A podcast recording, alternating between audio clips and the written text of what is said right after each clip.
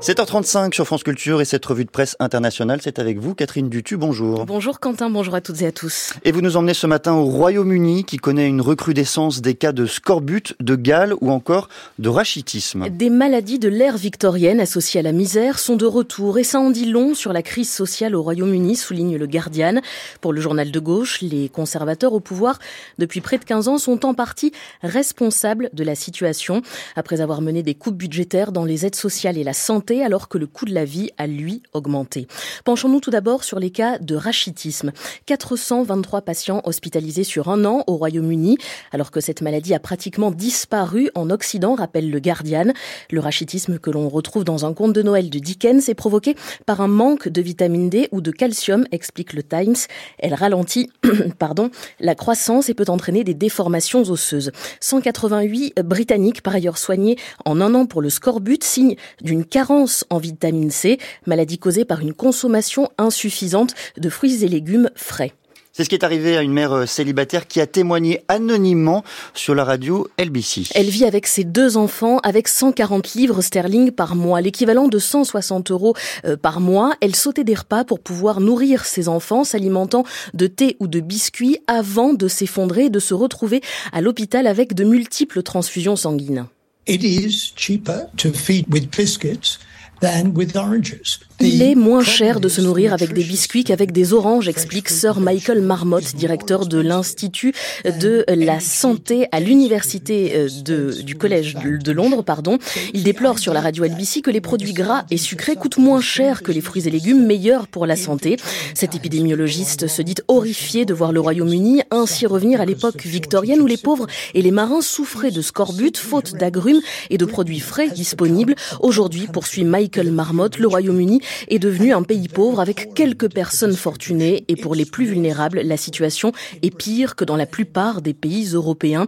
Scorbut et rachitisme sont considérés comme des facteurs de malnutrition pour laquelle 10 000 Britanniques ont été hospitalisés en un an. C'est quatre fois plus qu'il y a 12 ans, indique le Guardian. Et puis, recrudescence cauchemardesque des cas de gale, titre le journal The Independent.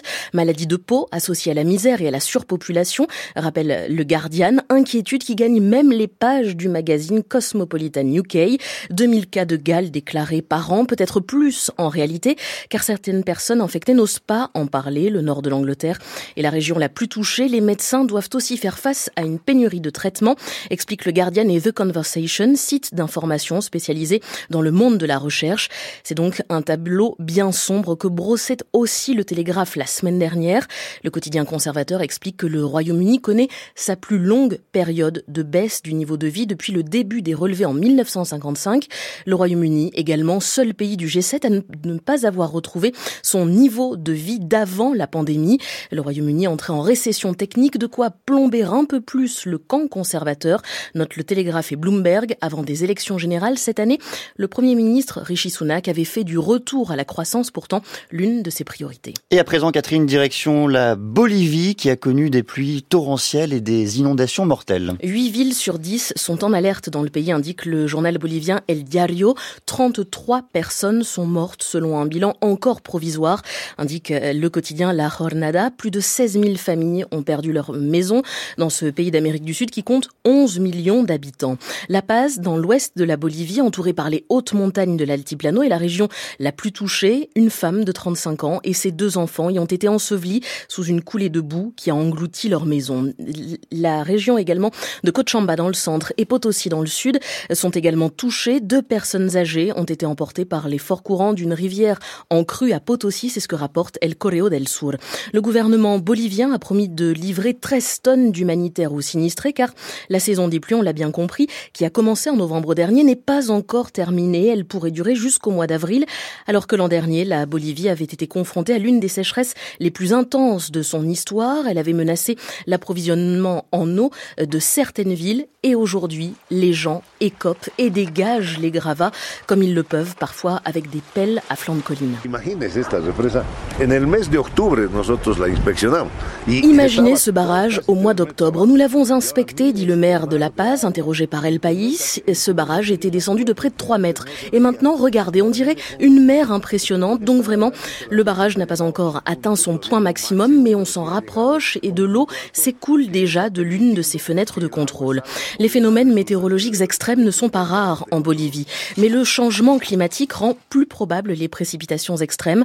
L'humanité est en passe de connaître le mois de février le plus chaud de son histoire, prévient le Guardian après avoir déjà battu des records de chaleur le mois dernier et tous les mois même depuis mai dernier. Et retour euh, en Europe, Catherine, pour finir, euh, où Milan se retrouve sur le podium des villes les plus polluées du monde. Précédé hier seulement par des villes comme Chengdu en Chine et Au Bangladesh.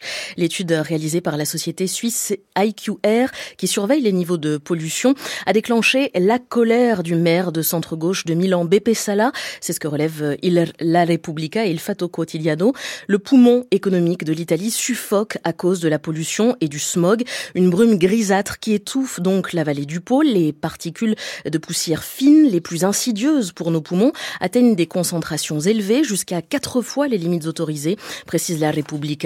La région a donc décidé d'interdire les véhicules les plus polluants dans les communes de plus de 30 000 habitants de 7h30 du matin à 19h30 le soir. Interdiction aussi d'allumer des feux en plein air dans toute la Lombardie. Pas de feu de cheminée, indique il Fatto Quotidiano et il Giornale. Le chauffage ne devra pas non plus dépasser les 19 degrés dans les habitations privées ainsi que dans les magasins. Mais ces restrictions sont trop douces, selon il Fatto Quotidiano. La directrice de l'Institut sur la pollution atmosphérique rappelle dans La Repubblica que la pollution de l'air est la première cause de décès prématurés en Europe. Merci beaucoup Catherine Dutu. Cette revue de presse internationale, la vôtre, elle est à retrouver sur le site de France Culture, franceculture.fr et sur l'application Radio France.